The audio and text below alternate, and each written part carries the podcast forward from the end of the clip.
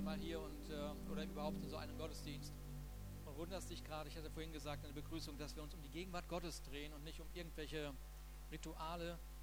Ähm, wir, wir, wir äh, so viele, die hier sind, sind Gott begegnet in seinem Sohn Jesus Christus.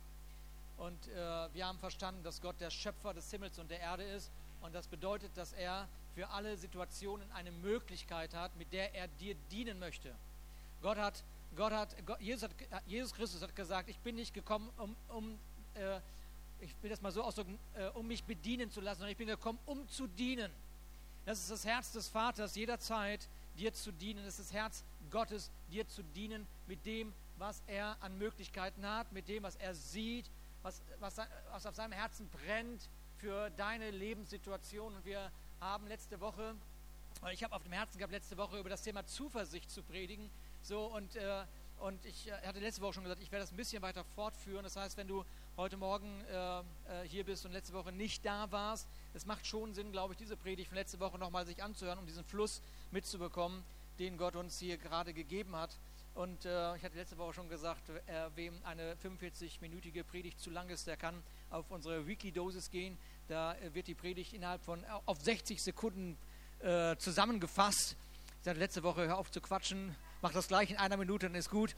Aber ähm, äh, ich denke, dass Gott sehr, sehr gerne sein Herz demonstriert durch sein Wort. Und wir, wir, wir, wir tauchen da mal hinein wir richten unser Blick auf sein Wort und auf sein Herz und, und haben diese, diese, diese, diese Haltung, gib mir Gott mehr von dir, gib mir mehr von dir. Fromme Menschen, ist hier jemand, na nicht fromm nicht, aber glaubt hier jemand an Gott? Wisst ihr, wisst ihr so, wir, wir gewöhnen uns ganz schnell an, an, an, an Geschichten aus der Bibel, wir gewöhnen uns ganz schnell Predigten zu hören, Sonntag für Sonntag, wir gewöhnen uns ähm, äh, so, äh, an, an, so an, an, an dem, das, was, sich, das, was dazugehört zum Christsein. Aber das ist nicht das Herz des Vaters. Das Herz des Vaters ist, sich jedes Mal, jedes Mal zu überraschen mit dem, was noch versteckt ist in seinem Wort. Ja? Und deshalb ist unsere Erwartungshaltung auch heute Morgen wieder wach zu sein, wahrzunehmen, was der Vater zu sagen hat. Und wenn wir das zehnte Mal gehört haben, dann macht das gar nichts, weil, weil Gott uns auf jeden Fall auch beim zehnten Mal nochmal was zu sagen hat. Weil er ist Gott und wir sind seine Geschöpfe oder seine Kinder. Und äh, wir haben letzte Woche gesehen, wie der Schreiber des Hebräerbriefes, äh, manche sagen, es wäre Paulus, andere haben eine andere Meinung, interessiert uns gerade nicht. Aber was uns interessiert, ist der Inhalt dieses Briefes oder zumindest ähm, ein, ein Teil dieses Briefes, dieser, dieser Autor, der nimmt wahr, wie die, die Gemeinde der damaligen Zeit durch wirklich Schwierigkeiten gegangen äh, ist. Und äh, die meisten von uns haben keine Vorstellung von dem, was diese Gemeinde dort erlebt hat äh, in, ihrem, in ihrem Anfang. Und, und irgendwann, er schreibt in seinem zehnten Kapitel, und darauf hatten wir uns letzte Woche gestürzt, er schreibt dieser Gemeinde zu, er sagt, ihr werft nur jetzt eure Zuversicht nicht weg, werft sie nicht weg. Werft eure Zuversicht nicht weg, die doch so reich belohnt werden soll. Ja? Und wir haben, wahrgenommen, äh, wir haben wahrgenommen, dass er nicht die Herausforderung ignoriert, sondern er fokussiert die Gemeinde, die durch eine Herausforderung gegangen ist. Mit anderen Worten, er, er, er fokussiert den Blick jedes einzelnen Menschen innerhalb der Gemeinde auf das, was in Jesus Christus und durch Jesus Christus passiert ist. Er hat im ersten Kapitel hat er der Gemeinde und den Lesern vor Augen geführt, das ganze Werk von Jesus Christus. Er sagt, Jesus ist mehr als ein Engel. Und er sagt, Jesus ist mehr als der Mittler des alten Bundes, also als, äh, er ist mehr als Mose, worauf ja gerade die äh, Hebräer so stolz waren, dass sie, äh, ja, dass Mose einer ihrer, ihrer Väter war.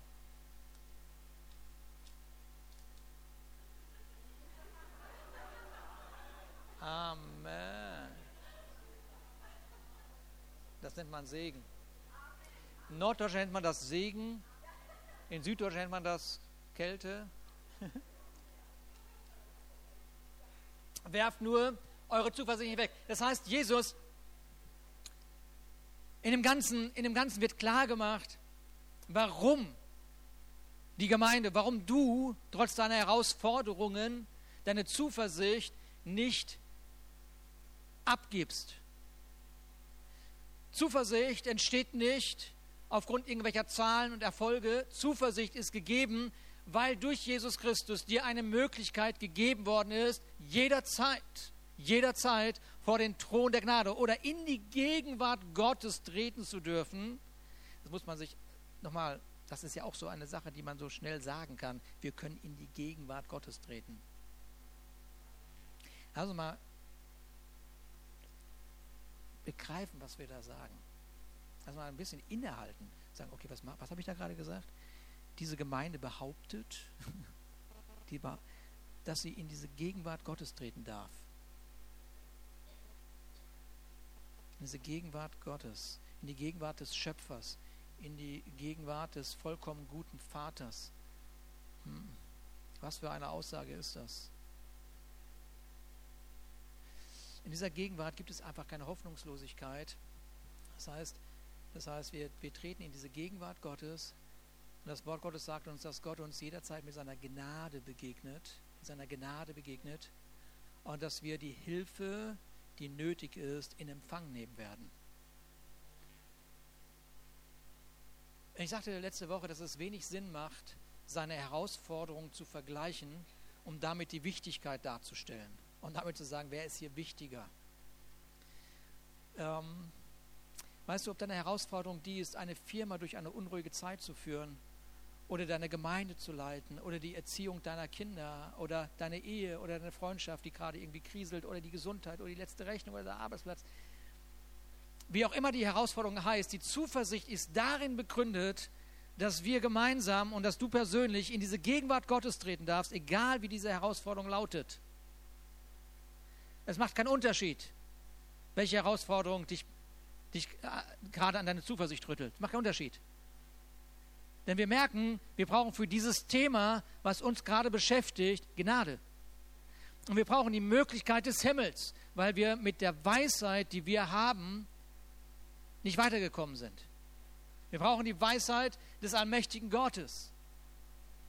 Und Herausforderungen rütteln eben an der Zuversicht, und äh, wir haben letzte Woche auch gehört, dass Gott, dass Gott sagt an einer Stelle im Römerbrief, dass er seine Gnade, seine Gnadengaben nicht wegnimmt und dass er die Berufung, die er ausgesprochen hat über unser Leben, auch nicht zurücknimmt. So, wenn Gott also die Berufung, die über dein Leben ausgesprochen worden ist, wenn er diese Berufung nicht nimmt, wenn er die nicht zurücknimmt und sagt, nee, ich habe mir anders überlegt, ja, dann haben wir verstanden, dass auch der Feind sie dir nicht nehmen kann. Das ist nicht möglich. Aber was möglich ist, ist, dass diese Herausforderungen vom Feind genutzt werden, um dir deine Zuversicht zu rauben, um damit deine Berufung zu stoppen. Deswegen sagt dieser Schreiber, werft sie nicht weg. Mit anderen Worten, du hast sie bekommen. Du hast Zuversicht bekommen. Zuversicht hast du bekommen, weil du vor den Thron der Gnade treten darfst. Jederzeit. Deshalb ist es deine Verantwortung, was du damit machst. Und dieser Schreiber sagt, er ruft die Gemeinde auf. Er sieht die Not, die, die äh, diese Menschen erleben und er sagt, werft doch bitte eure Zuversicht nicht weg, gebt diese Zuversicht nicht ab. Mit anderen Worten, er fokussiert die Gemeinde auf, oder er fokussiert den Einzelnen auf Jesus Christus. Ja, können wir uns daran erinnern, dass ich das letzte Woche äh, gepredigt habe. Lass mich, lass mich mal einen ganz kleinen Moment, lass mich mal einen ganz kleinen Moment bei dem Thema Berufung bleiben. Irgendwie äh, bin ich da die Tage, als ich das alles noch ein bisschen vorbereitet habe, äh, darüber gestolpert und gesagt, ich muss da ein bisschen was zu sagen. Und ähm, also, wenn, wenn du Jesus Christus begegnet bist, wenn du Jesus Christus begegnet bist, wer, wer, wer ist Jesus Christus wirklich begegnet? Wer kann das sagen von sich? Lass uns mal die Hände oben lassen, damit die, die das noch nicht von sich so sagen können, ein Gesicht sehen und die Hand sehen und sagen nach dem Gottesdienst, eine Tasse Kaffee schnappe ich, schnappe ich, komme ich zu dir.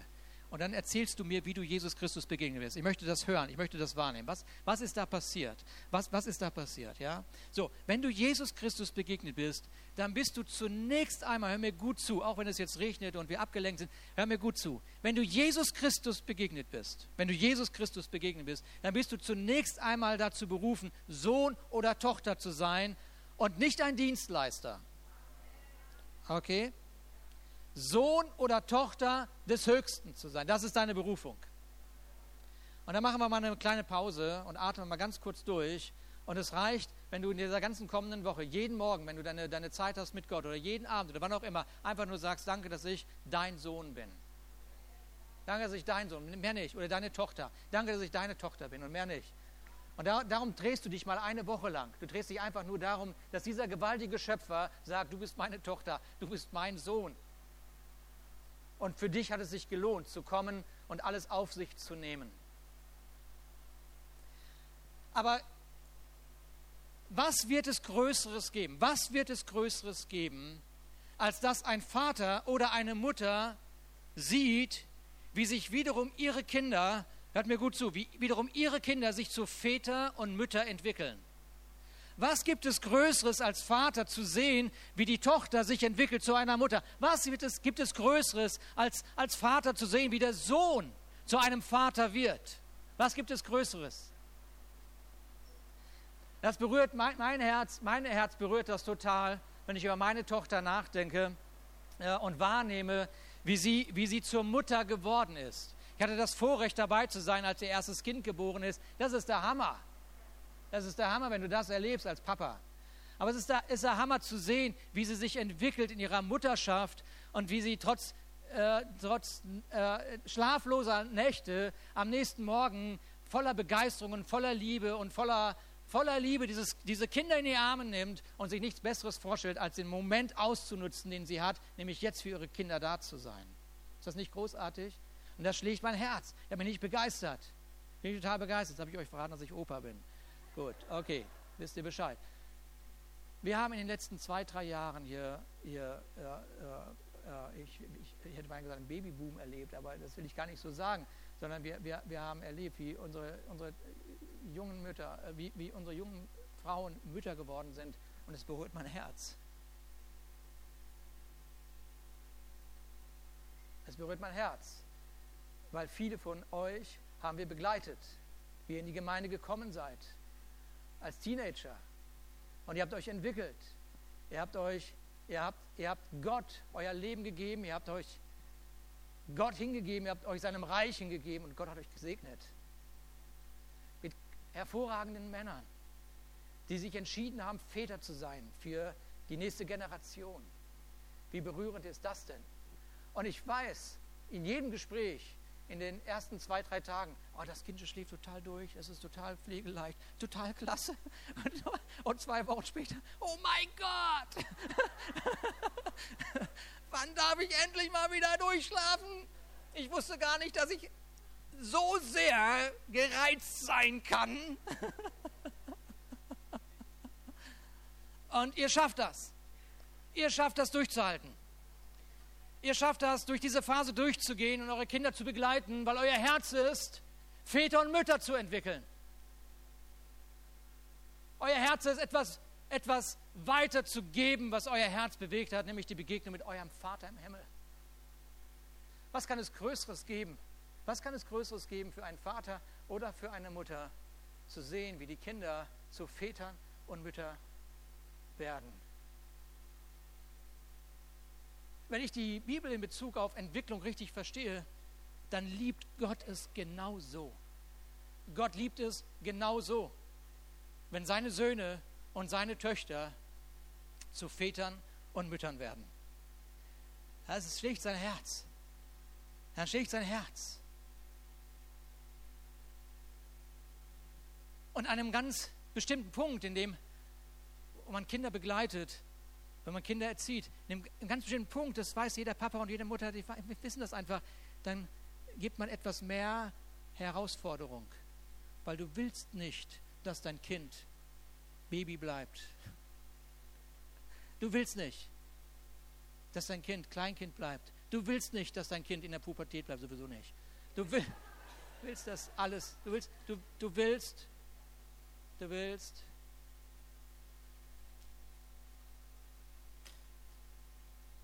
Vater und Mutterschaft sehen, weil du weißt, das ist die Antwort in dieser Welt. Dass es Väter gibt und dass es Mütter gibt. Dass es Väter gibt und dass es Mütter gibt.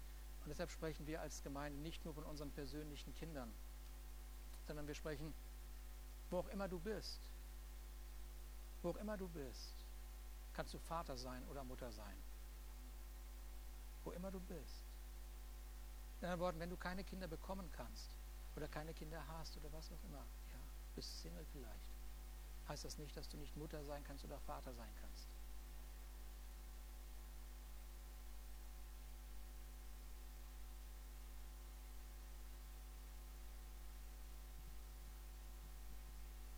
Wir haben das heute gehört und ich, das werden wir gleich auch nochmal aus dem Alten Testament. Gott möchte dir die Augen öffnen. Wirklich. Wirklich. Für die Ernte, die jetzt ist. Aber möchte dir auch die Augen öffnet, öffnen für das Kind. Er möchte die Augen öffnen für den Sohn oder für die Tochter auf deinem Arbeitsplatz. Oder wo auch immer. Ich glaube, dass ihr mich versteht. versteht. Versteht ihr mich? Okay, ihr wisst, was das Herz Gottes heute Morgen uns sagen möchte. Als Sohn oder Tochter Gottes wirst du garantiert keine Überforderung erleben. Du wirst keine Überforderung erleben. Das ist völliger Blödsinn. Gott überfordert nicht.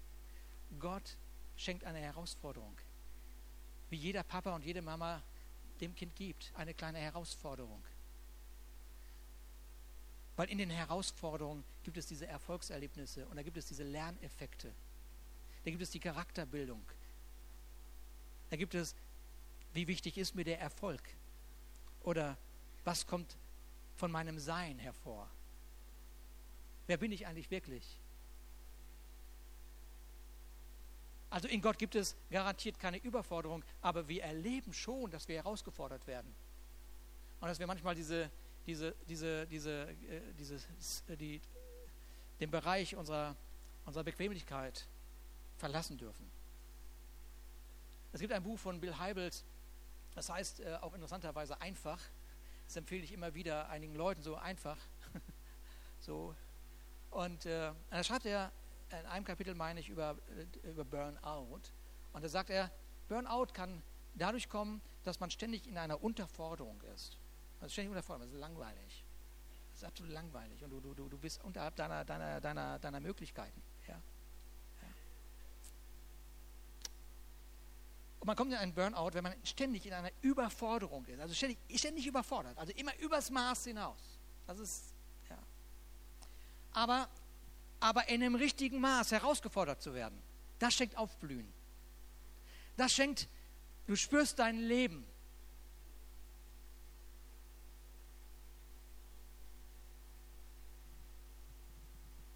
So Gott wird nicht niemals in der Berufung Sohn oder Tochter sein, überfordern, aber wird dich herausfordern. Er wird dich herausfordern. Er wird dir Themen geben, wo er sagt, komm, das ist, das ist gut für Entwicklung, das ist gut für Weiterkommen, das ist gut auf dem Weg. Ich habe ein Ziel und dieses Ziel ist, ich möchte dich zum Papa machen, ich möchte dich zur Mama machen.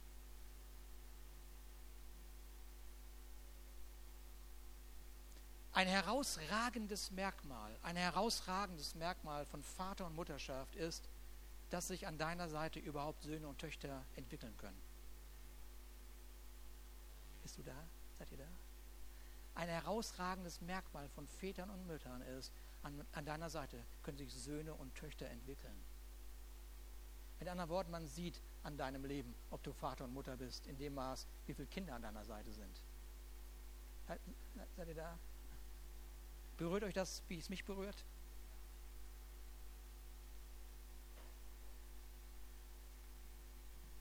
Und nochmal, wir reden nicht nur von natürlichen Kindern.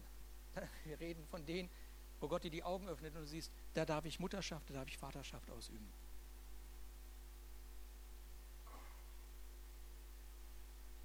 Wir haben also verstanden, dass der, dass der Feind diese Berufung nicht nehmen kann. Er kann sie nicht nehmen und Gott nimmt sie nicht zurück.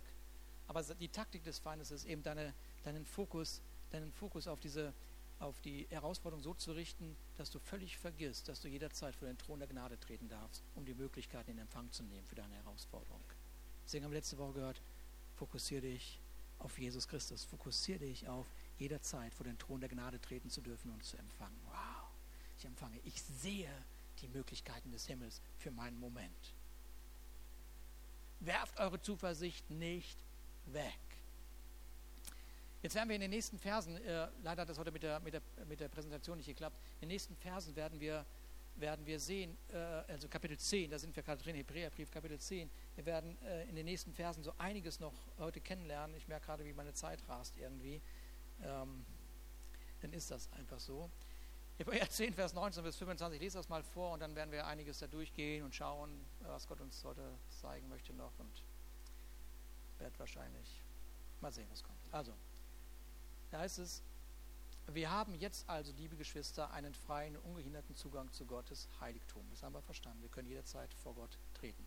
Wir haben, also Vers 19, wir haben also jetzt, liebe Geschwister, einen freien und ungehinderten Zugang zu Gottes Heiligtum. Mit Geschwister ist übrigens ist ein spannendes Wort in der Gemeinde. Ja. Geschwister.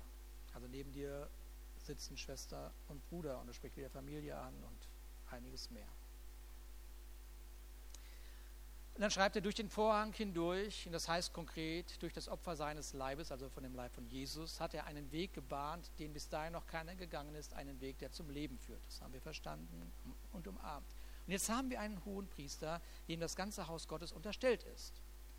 Deshalb wollen wir, und das haben wir letzte Woche auch gehört, mit ungeteilter Hingabe, mit ungeteilter Hingabe voller Vertrauen und Zuversicht vor Gott treten. Wir sind ja in unserem Innersten mit dem Blut Jesu besprengt und dadurch von unserem schuldbeladenen Gewissen befreit. Wir sind bildlich gesprochen am ganzen Körper mit reinem Wasser gewaschen. In der Gegenwart Gottes, in der Gegenwart Gottes gibt es überhaupt gar nichts zu beweisen. In der Gegenwart Gottes gibt es überhaupt gar nichts zu beweisen. Sag das mal deinem Nachbarn. In der Gegenwart Gottes es, gibt es überhaupt gar nichts zu beweisen.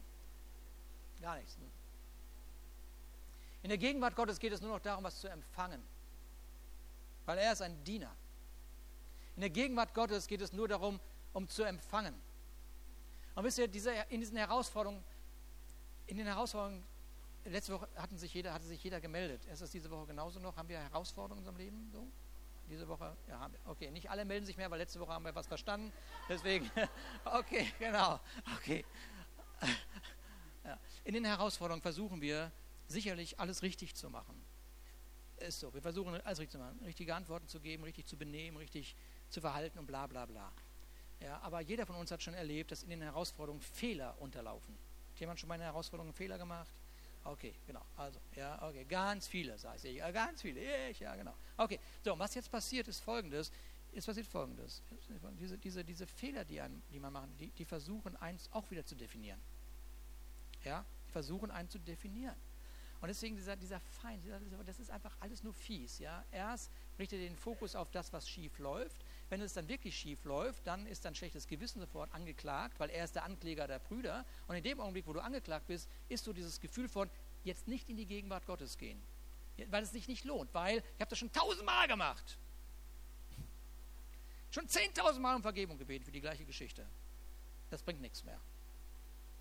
Aus. Ich mache es nicht nochmal. Lebe das Gegenteil. Einfach nicht denken, sondern das Gegenteil leben. Weil wenn Gott sagt, dass du jederzeit mit Zuversicht vor den Thron der Gnade treten darfst, dann ist Gott gesprochen, nicht der Feind.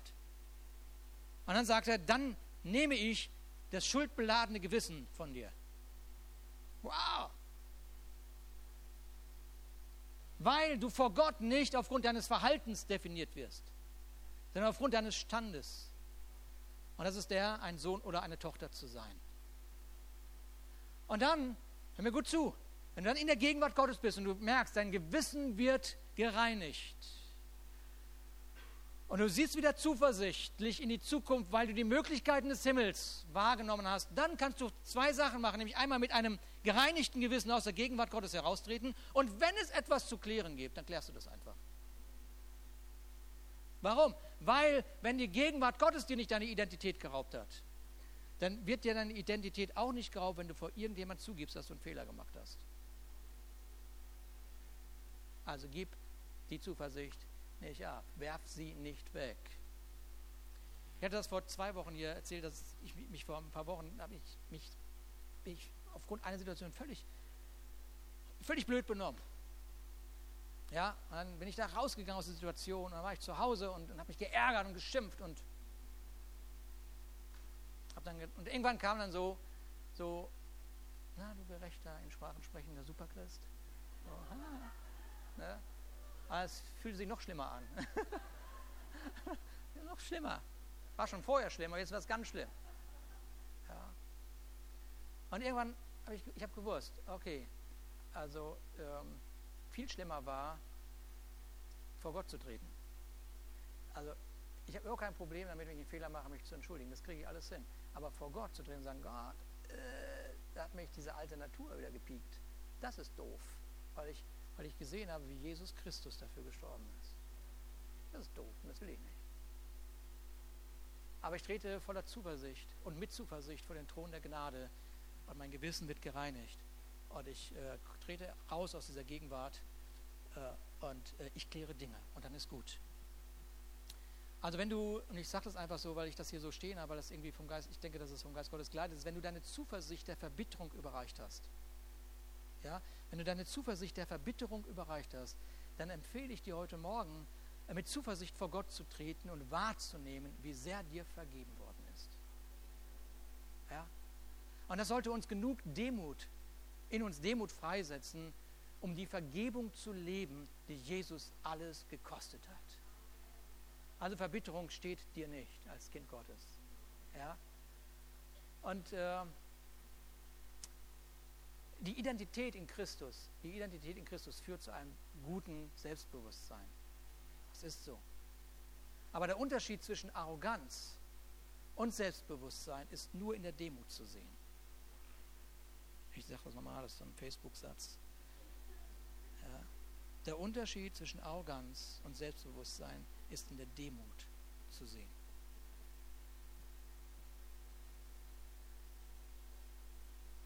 Oder ich kann sagen, Selbstbewusstsein ohne Demut ist Arroganz.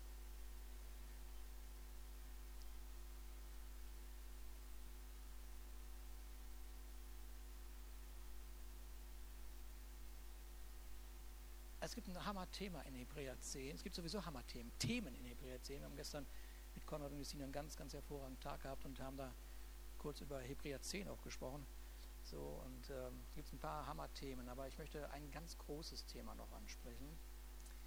Ähm, seid ihr bereit? Ganz großes Thema, so ein Gemeindethema, so ein Christsein-Thema.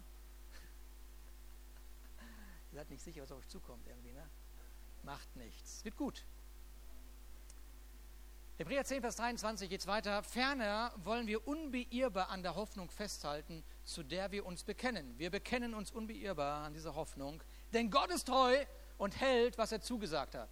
Hat das jemand schon mal erlebt, dass Gott gehalten hat, was er zugesagt hat? Okay, sind einige wunderbar. Preis dem Herrn. So, pass auf, jetzt kommt, jetzt kommt es. Schade, dass wir euch das nicht so zeigen können. Also, und weil wir, und weil wir auch füreinander verantwortlich sind. Was? Oh nee nicht jetzt alle. Damals vielleicht. Ne? Aber, aber doch nicht jetzt. Doch. Doch jetzt. Tut mir leid. Weil wir auch füreinander verantwortlich sind, wollen wir uns gegenseitig anspornen. Einander Liebe zu erweisen und Gutes zu tun. Wir wollen anspornen. Er hat gesagt, werf die Zuversicht nicht weg. Und dann sagt er, und weil wir füreinander verantwortlich sind, wir sind füreinander verantwortlich, wollen wir uns gegenseitig dazu anspornen, einander Liebe zu erweisen und Gutes zu tun. Deshalb, was deshalb? Was kommt denn jetzt? Deshalb, was? Nochmal den Satz nochmal und dann gucken wir uns das deshalb an, ja? Also nochmal.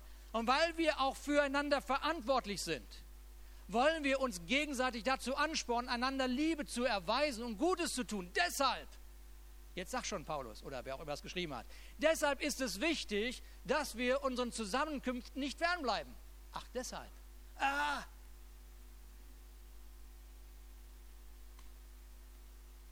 Darum geht es da drin. Und jetzt kommt der, ein Hammersatz, irgendwie finde ich nicht Hammer, diesen Nebensatz, der da steht, 60 oder 80 nach Christus geschrieben, wie sich einige angewöhnt haben. Es ist ein ewiges Thema der Gemeinde. Es ist ein ewiges Thema der Gemeinde. Menschen werden aufgrund ihrer Herausforderung, die sie mit sich selber haben, mit dem Nächsten haben, mit der Gemeinde haben, mit allen Möglichen haben, wird ihr Fokus auf irgendwas gerichtet, was nicht göttlich ist. Ja? Und dann haben sie schlechtes Gewissen oder was auch immer, oder es wird immer schlimmer.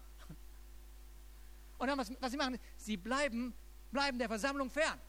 Und ich weiß, dieser Vers, der wird wie auch immer genutzt, um zu manipulieren und ich weiß nicht, was damit gemacht wird, interessiert uns alles gar nicht. Weil das ist nicht unser Geist. Unser Geist ist nicht irgendjemand zu manipulieren und zu sagen, du musst aber in der Gemeinde sein. Das ist nicht unser Thema. Unser Thema ist, dass jeder von uns in der Herausforderung steht und er jemand braucht, der ihn anspornt. Amen. Seid ihr da? Liebt irgendjemand das Haus Gottes, wo auch immer du herkommst? Okay, ja, war jetzt, diese Seite hat nicht, die ganze Zeit nicht so ganz gehoben, muss ich sagen. Da war es ein bisschen mehr. Lieben wir das Haus Gottes? Wir lieben das Haus Gottes, weil wir einander brauchen. Wir sind füreinander verantwortlich. Das ist hier der Zusammenhang. Und das ist so interessant. Ich meine, ich finde das so, ich, manchmal, liest, man liest das und, dann und so weiter und dann stelle ich für sich, ja klar, der Brief ist schon ziemlich alt. Und dieser Schreiber sagt, ja, haben sich einige daran gewöhnt, die Gemeinde zu verlassen. Es ist der Hammer, was eine Gemeinde erlebt über die Jahrhunderte, Jahrtausende, immer wieder, immer wieder. Menschen kommen und Menschen bleiben nicht fokussiert auf Jesus Christus und verlassen, verlassen das Haus. Ja, verlassen das Haus. Lass uns das mal, lass uns das mal so ein bisschen ausschlachten, so ein bisschen heute Morgen. So, ja? so ein bisschen so, ah, ne? dass uns das nie wieder passiert, dieser Gedanke, ich gehe nicht mehr in die Gemeinde oder sowas. Ja? Okay, ja, okay. Lass uns das mal machen. Äh, wir, wir, wir, Carmen und ich kommen einigermaßen rum in verschiedensten, verschiedensten Gemeinden und wir wissen, was Gemeinde alles so erleben kann und was man, warum man, wieso und weshalb, bla bla. So. Und, und es gibt in der Szene, in dieser frommen Szene so, so eine Haltung, die so, die so das völlig ignoriert, dieses füreinander Dasein, füreinander verantwortlich sein. Und deshalb zieht man sich zurück und schreibt Mails und, und was weiß ich, was man schreibt und sagt, aber ich bleibe auf jeden Fall mit dem Haus verbunden. Es ist so, lass uns mal so tun, wir sprechen hier von einem Fußballverein und am Samstag ist ein Punktspiel. Du bist aufgestellt, weil du berufen bist. Und am Montag schreibst du, am Mittwoch schreibst du oder wann auch immer eine Mail oder schreibst einen Brief. Also ich bin am Samstag nicht da, aber ich bin mit dem Herzen verbunden. Ich finde das also auch ganz klasse, wie dieser Verein ist so. Also ich finde das einfach großartig, was der macht. So die soziale Arbeit und so und dieser Zusammenhalt und das ist alles ganz wichtig. Aber wie gesagt, ich bin mit dem Herzen verbunden, aber ich bin am Samstag nicht dabei. Äh, wem hilft das? Hilft das irgendjemand, diese Aussage? Baut man irgendwas? Gewinnt man ein Spiel damit? Ich komme heute nicht zur Arbeit, ich bin aber im Herzen verbunden mit dir. Sehr cool. Meine Kontonummer, meine Kontonummer hat sich nicht geändert. Das ist wirklich Blödsinn. Das ist so ein Blödsinn, den sich die Gemeinden angewöhnt haben. Es ist Blödsinn, muss man einfach mal sagen. Da muss man drüber lachen, wenn man so eine Mail als Pastor bekommt. Vielleicht hast du das erlebt, ich habe ja einige Gäste hier. Musst du einfach mal drüber lachen und sagen, ach, okay, ich darf das Blödsinn nennen, weil es Blödsinn ist. So, ja. Verbundenheit zeigt sich durch das Füreinander verantwortlich sein. Seid ihr irgendwie da? Verbundenheit zeigt sich, weil, ich, weil wir füreinander verantwortlich sind. Deine Verbundenheit zeigt sich durch die Söhne und Töchter an deiner Seite. Hätte ich mir das doch mal überlegt, im Urlaub in diese Gemeinde zu gehen.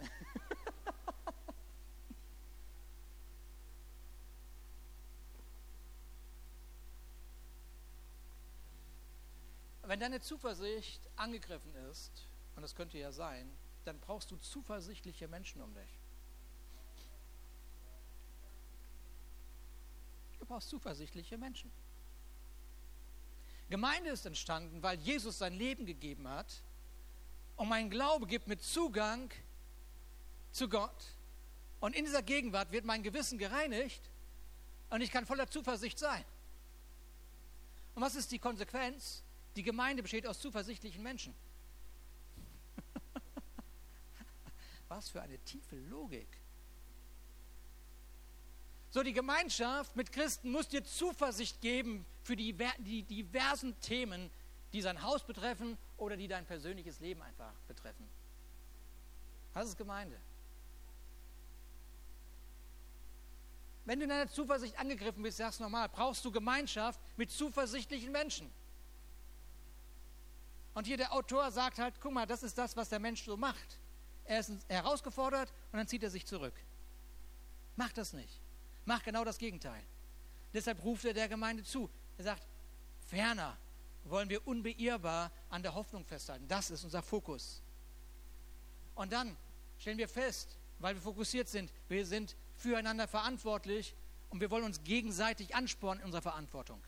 Wir wollen uns gegenseitig ansporen, ja, zuversichtlich zu sein, den, den Himmel zu sehen, die Möglichkeiten des Himmels zu sehen. Da, darin wollen wir uns anspornen. Wir wollen uns anspornen, Jesus zu sehen und ihn zu erheben. Wir wollen uns anspornen, nicht auf irgendwelche Dinge zu schauen, die an, an unserem Leben und an unserem Leben rütteln. Deshalb ist es wichtig, den Zusammenkünften nicht fernzubleiben, wie einige sich das angewöhnt haben, sondern einander ermutigen. Und das umso mehr, wie ihr selbst feststellen könnt, der Tag rückt näher, an dem der Herr wiederkommen wird. Gott hat geplant zu gewinnen. Ich liebe diesen Gott.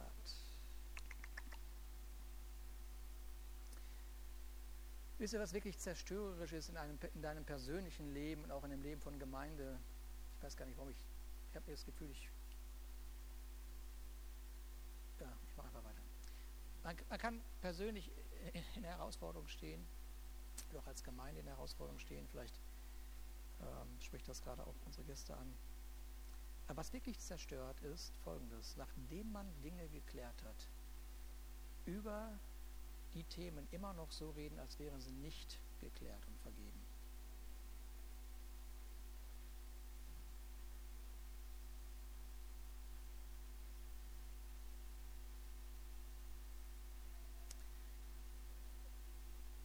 Dieser gewaltige Gott, dieser gewaltige Gott, dieser, wo wir sagen, wir gehen in die Gegenwart des Vaters, ne, sagen wir so schnell, wir gehen in die Gegenwart des Vaters der, der, der sagt folgendes, sofern wie der Osten vom Westen ist, so weit schafft er unser Vergehen von uns selbst fort. In Psalm 103, Vers 12. Was für ein Gott ist das und was ist das anmaßend von dir oder von mir, wenn wir die Dinge, die geklärt sind, vor Gott, also deine persönliche Beziehung zu Gott ist geklärt. Wie anmaßend ist das, so zu leben, als wenn sie nicht geklärt wäre? Wie anmaßend ist das, alles das, was Gott geklärt hat, für nicht geklärt zu deklarieren. Und immer noch in dieser Armutsmentalität zu leben, in diesem Opfer, in dieser Opfermentalität.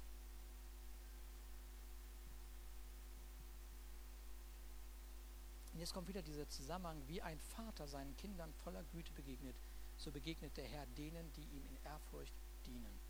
Und da sehe ich so, so einen schönen Zusammenhang, ja, wieder von Vater und Mutterschaft die, die, die in der Gemeinde gelebt werden muss und die in deinem Leben gelebt werden sollte, ja, Vater und Mutterschaft. Und als Papa weißt du oder als Mutter weißt du, dass dein Kind auch ganz schön mal verletzend sein kann, oder? Unsere Kinder ja nicht hier, aber vielleicht woanders. Weil, weil, weil, weil man ist auf dem Weg. Aber hier sehen wir von, von Güte und von Vergebung und von, von äh, Zugewandtsein, von Zugewandtsein, deinem vergebenen Herzen.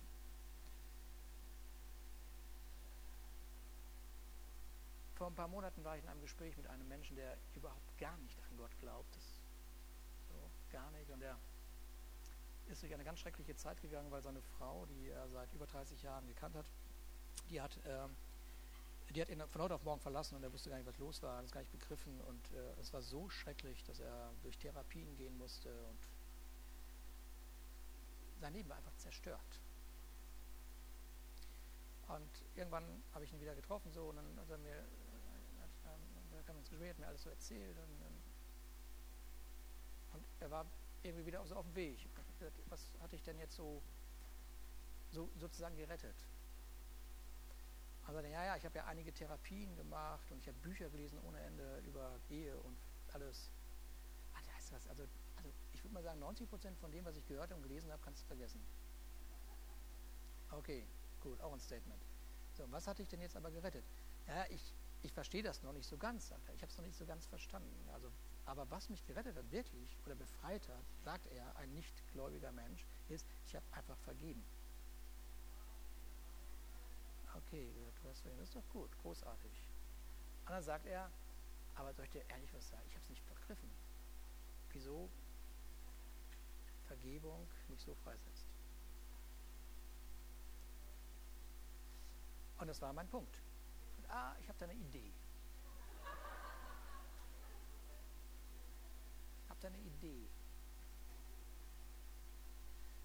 Und du hast diese Idee auch in dir. Du weißt, du weißt, du weißt, wie Vergebung funktioniert. Du hast das verstanden. Du hast verstanden, wenn du dein Leben Jesus Christus anvertraut hast, dann weißt du, warum Vergebung funktioniert. Weil du bist vor Gott schuldig geworden und er hat in der Begegnung keine Rache geübt. Hat er nicht. Ja, hat er nicht. Sondern die Schuld auf sich genommen. Wenn wir vergeben, entscheiden wir, Wiedergutmachung abzugeben. Wir lassen Gott Richter sein. Ja.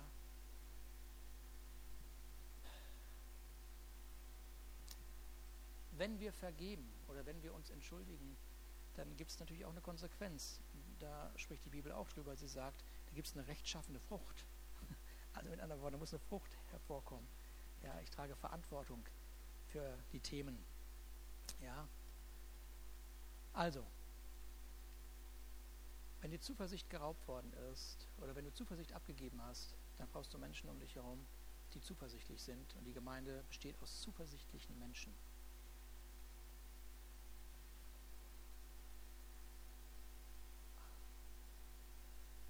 Lass uns einmal so ganz kurz einmal nachdenken in diesen letzten Gesprächen, die du geführt hast mit Menschen, die in der Herausforderung stehen. War da der Fokus auf Zuversicht oder war da der Zukunft auf Bestätigung, dass es sowieso nicht klappt? Die Gemeinde besteht aus Menschen, die zuversichtlich sind. Zuversichtlich sind. Am Freitag, Donnerstagabend habe ich äh, telefoniert mit einem Mann aus unserer Gemeinde in Gerhard. Gerhard, äh, genau, und Gerhard die Diagnose, unheilbar an Krebs erkrankt zu sein. Schlimme Sache. Auch Speicheldrüsenkrebs. Dass er überhaupt die letzten fünf Monate überlebt hat, ist irgendwie sowieso alles ein Wunder. Und er fokussiert sich auf Jesus Christus. Und er ruft mich an und sagt, ich stehe jetzt vor so einer Operation und äh, ich will das alles nicht im Detail nicht hier erzählen, aber ich stehe vor so einer Situation und, und, und ich bin auf Jesus fokussiert, aber um ehrlich zu sein, ich höre gerade nicht, was ich machen soll, außer ich soll dich anrufen. Soll dich anrufen. Wir sind füreinander verantwortlich. Wenn du nur verbunden bist, kannst du nicht anrufen.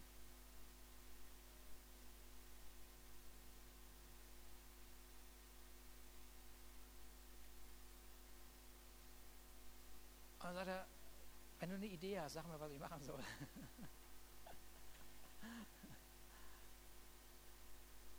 ich eine Idee habe. Lass uns einmal aufstehen und für Gerhard beten, das ist meine Idee.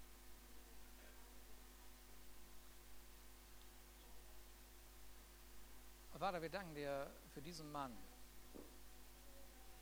Und wir danken dir für seinen Glauben. Und wir danken dir, dass du ihn liebst und dass du ihm begegnet bist und du kennst seine Geschichte und sein Leben und das Leben seiner Familie und alles, Vater. Und dir ist alles so sehr bekannt. Und wir, wir stehen hier vor dir als deine Gemeinde. Wir sind verbunden mit Gerhard, wir sind verbunden untereinander, miteinander, Vater. Auch unsere Gäste, die hier sind, sind verbunden, weil wir zu deiner Familie gehören, Vater. Und wir, wir bitten dich jetzt in den Namen Jesus für Gerhard, wir bitten dich für sein Leben, wir bitten dich für deinen gewaltigen Segen. Wir danken dir dass Heilung, dass Heilung geschehen ist am Kreuz. Und wir rufen deine Heilung aus in diesem Moment über das Leben von Gerhard. Und wir, wir danken dir, Vater, für den gewaltigen Sieg, den wir gemeinsam feiern werden hier in diesem Haus. Über diesen Krebs, Vater, den, den du am Kreuz auf dich genommen hast. Und wir segnen seine Kinder, wir segnen seine Frau, Vater. Und wir segnen seine Zukunft. Und wir segnen seine Berufung. In Jesu Namen. Amen. Amen.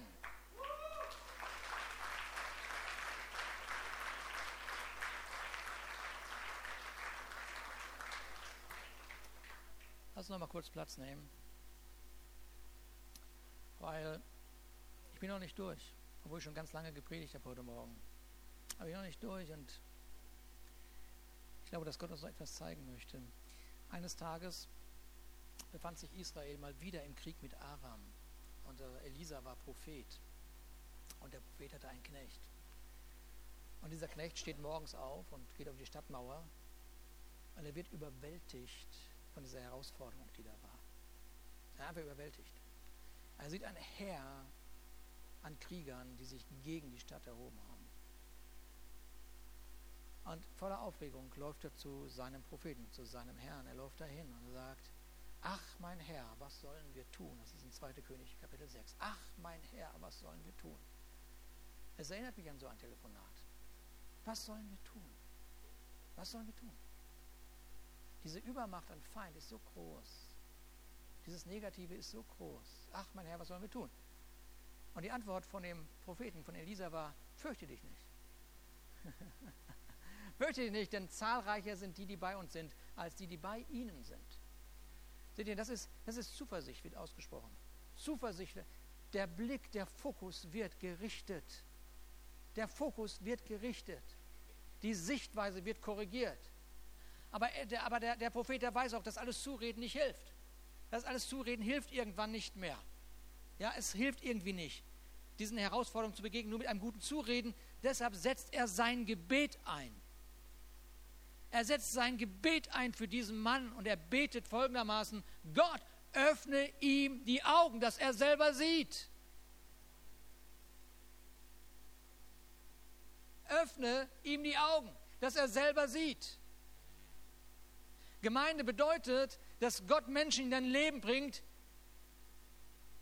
die, wenn du deinen Fokus verloren hast, wenn du nicht mehr richtig sehen kannst, sich einsetzen im Zuspruch und im Gebet, dass dir die Augen geöffnet werden für das, was Gott Großartiges vollbracht hat.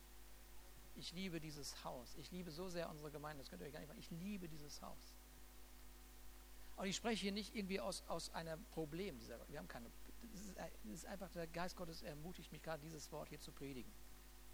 Ja?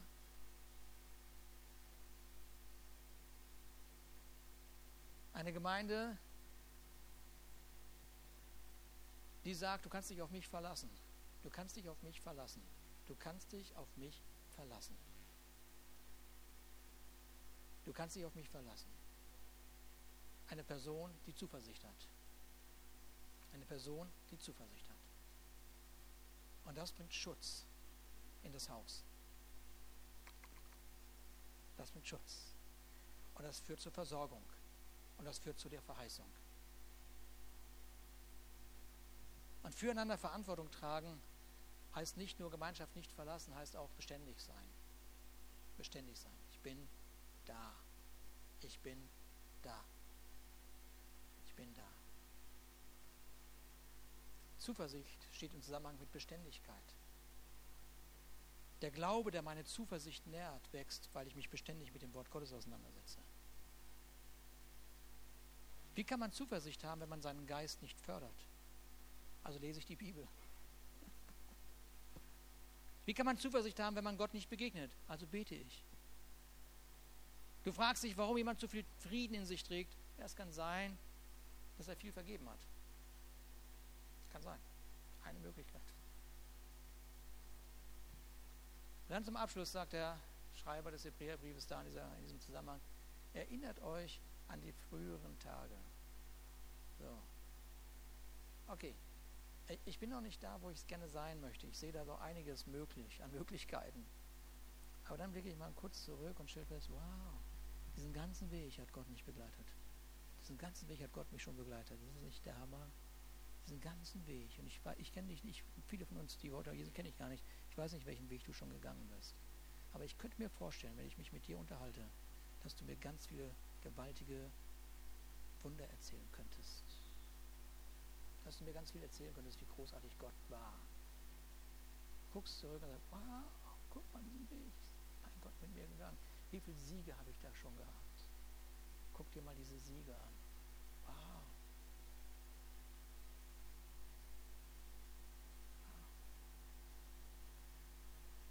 Wie großartig ist eigentlich dieser Gott, dass er mich begleitet hat. Und jetzt kann ich weitergehen. Weil wenn er mich da getragen hat, wird er mich auch durch diese Herausforderung tragen. Okay? So, wenn ich also zurückblicke in mein Leben, so, und wenn ich über Gemeinde nachdenke, dann sehe ich mich morgens, also ich, äh, morgens sehe ich mich in den Zug steigen, mit einer Bibel auf dem Schoß und stille Zeit machen, zur Arbeit, zehn Stunden arbeiten, zurückfahren, mich vorbereiten für den Gottesdienst abends oder für den Hauskreis oder was auch immer wir hatten. Das sehe ich. Sehe ich die ganze Zeit. Ich gucke zurück und sehe, wow, wie habe ich das eigentlich geschafft? Hä? Und noch ein Haus gekauft und renoviert und sowas alles. Und Gemeinde gebaut. Hä? Wie, wie, wie, wie geht das? Wie kann man, wie, wie, wie, wie, wie geht das? Aber einige, die hier sitzen, wissen, was ich rede. Wie, wie geht das? Und du guckst zurück und sagst, Gnade. Und nur, nur weil sich jemand in der Gemeinde blöd benimmt, schmeiße noch, doch nicht diese ganzen Zeugnisse weg. Ich bin doch nicht blöd. Ich werde doch deshalb nicht das Haus verlassen. Halleluja. Halleluja, Jesus. Ja. Ich sehe zurück und ich sehe die Herrlichkeit Gottes auf meinem Leben und ich sehe den Segen. Und deshalb werde ich meine Zuversicht nicht abgeben. Tu das auch nicht. Gib deine Zuversicht nicht ab. Ja. Amen.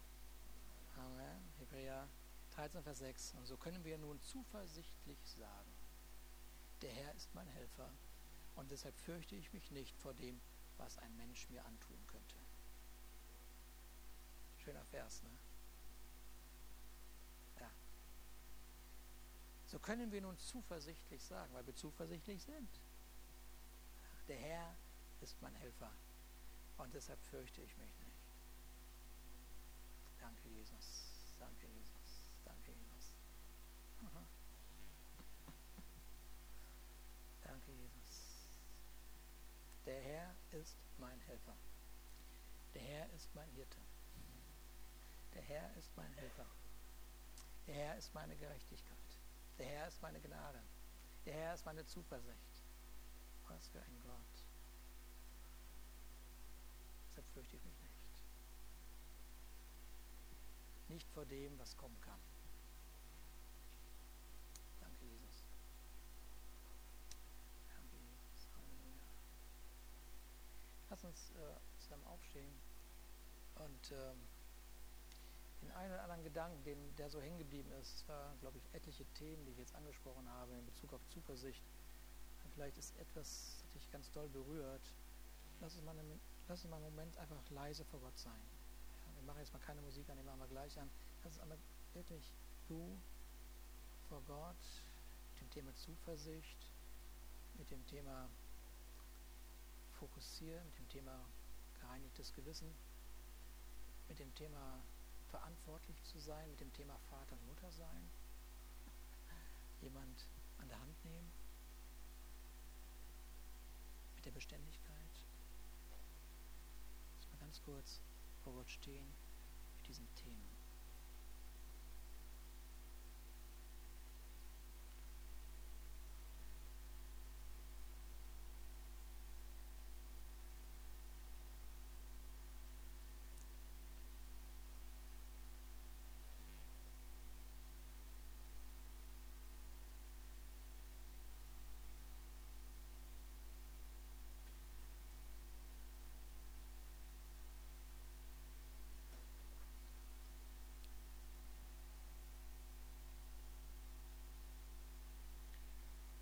Vater, ich danke dir, dass das, was Konrad heute gebetet hat, wo uns hineingeführt hat, nämlich, dass du unsere Augen äh, geöffnet hast, dass wir mit diesen geöffneten Augen auch diese Themen uns anschauen.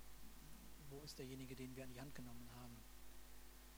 Wo haben wir uns verantwortlich gezeigt? Haben wir Zuversicht ausgesprochen?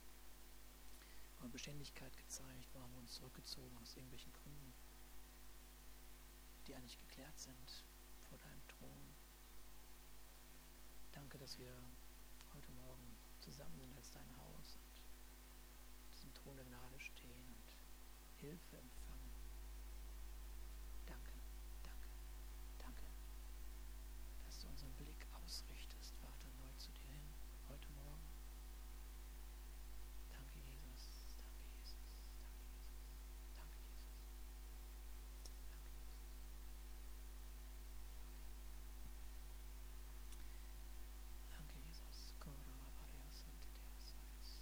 Lied, was wir jetzt hören, das haben wir letzte Woche schon gehört. Das ist äh, auf der CD uh, äh, After All That, uh, All These Years, These Years. Uh, also, und da gibt es ein Lied, das erste, das berührt mich jedes Mal, wenn ich das höre. Das heißt, the mention of your name, also sobald ich deinen Namen nur erwähne, werde ich berührt. Und äh, lass uns das nochmal hören. Jesus' name.